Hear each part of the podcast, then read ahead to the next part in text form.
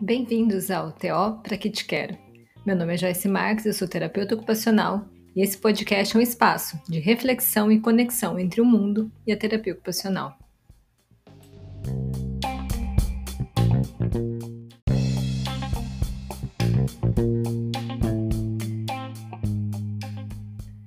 Provavelmente você já ouviu falar sobre neuroplasticidade e associou esse termo a uma pessoa que teve uma lesão em uma determinada área do cérebro e a neuroplasticidade aconteceu quando uma outra área do cérebro assumiu a função daquela que foi lesionada. É, isso realmente pode acontecer, mas a neuroplasticidade é muito mais complexa que isso. Até porque ela acontece a vida inteira. Nós temos dois tipos de neuroplasticidade: a reativa, que é essa que acontece quando há uma lesão, e a do desenvolvimento. Hoje nós vamos falar da neuroplasticidade do desenvolvimento. Você pode até pensar que ela acontece somente na infância, enquanto a gente está se desenvolvendo. Mas a gente nunca para de se desenvolver, não é mesmo?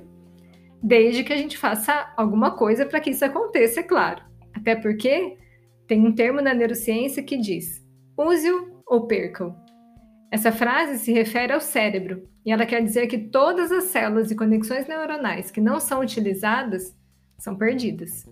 Isso já foi comprovado por estudos que, que demonstram, por exemplo, que crianças que sofreram privação ou negligência têm menos conexões neurais e cérebros menores.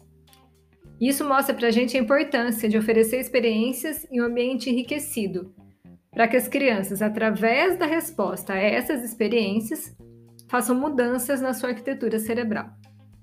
Como eu disse, a neuroplasticidade ela acontece a vida inteira, né? Um violinista, por exemplo, os dedos da mão esquerda dele fazem vários tipos de movimentos ali nas cordas, enquanto os dedos da mão direita ficam só parados, segurando o arco. Quem movimenta é o braço. E os cientistas fizeram um estudo com eles e eles perceberam que a região do cérebro que comanda os dedos da mão esquerda era maior que a da mão direita. Então imagina só, se para um adulto em que o cérebro já está, digamos assim, formado, a neuroplasticidade é importante, imagina para uma criança. Na infância, a gente tem o um período crítico dessa neuroplasticidade, que é quando o cérebro está mais suscetível a mudanças. E esse é um benefício que a gente tem. Essa relativa maturidade é o que nos diferencia dos outros animais. E ela é benéfica por quê?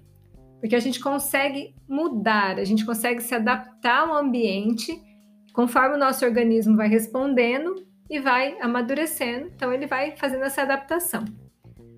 Mas, gente, isso tudo que eu disse não significa que a gente tem que ficar dando um monte de estímulo para as crianças. Até porque o que é mais importante não é a quantidade, e sim o estímulo certo no momento certo. Então, você não vai ensinar matemática para um bebê de seis meses não é mesmo? Porque ele ainda não está pronto para isso. E ele só vai estar tá pronto conforme ele for construindo as habilidades necessárias para que isso aconteça ao longo do processo de amadurecimento e aprendizagem. Tem uma outra coisa que é muito importante para a neuroplasticidade: o ócio. Uma criança que faz muitas coisas, que tem agenda totalmente lotada, não tem tempo de criar, de entrar em contato com ela mesma, provavelmente vai ter algumas dificuldades. Eu não estou dizendo para deixar as crianças à toa aí de uma hora para outra, não. Mas a gente precisa pensar, enquanto adultos, qual é o ambiente que a gente está promovendo para elas. A gente tem que promover um ambiente favorável para que ela possa criar quando ela estiver nesse ócio. Então, para que uma criança possa manter seu cérebro em atividade e se desenvolvendo durante esse ócio, é necessário que as experiências certas sejam fornecidas a elas. Ou seja, não adianta deixar a criança experimentar esse ócio se você não proporcionou que ela criasse conexões, que ela criasse memórias que façam com que ela tenha um arquivo de experiências nas quais ela vai se basear para poder criar durante esse ócio. Se você só deu brinquedos prontos não ajudou ela a criar, mesmo que sem brinquedo nenhum, vai ser muito mais difícil que ela faça isso quando ela estiver nesse momento. Se a gente observar os bebês, por exemplo, a gente percebe isso muito claramente. Você vai lá, conhece um bebê novo, aí você compra um presente daquela marca super famosa, sabe? E aí você dá para a criança. E ela faz o quê? Brinca com papel, brinca com a caixa. Sabe por quê? Porque o cérebro dela, ele está mais disponível para aprender, está mais disponível para criar. E algo que não está pronto, como uma caixa, um papel, vai dar muito mais oportunidade para ela fazer isso do que um brinquedo que já está ali, já tem a sua função pronta e determinada. E cabe a nós, adultos, manter esse cérebro curioso. Lembra que eu disse que as respostas às experiências fazem as mudanças na arquitetura do cérebro? Pois é, a gente precisa pensar nos tipos de experiências que a gente está ofertando para as crianças. Acho que uma boa forma de analisar isso é fazer tipo um checklist, sabe, das experiências, igual na nutrição. A gente sabe que para a gente se desenvolver, a gente precisa de uma variedade de tipos de alimentos para a gente poder ter todas as vitaminas necessárias.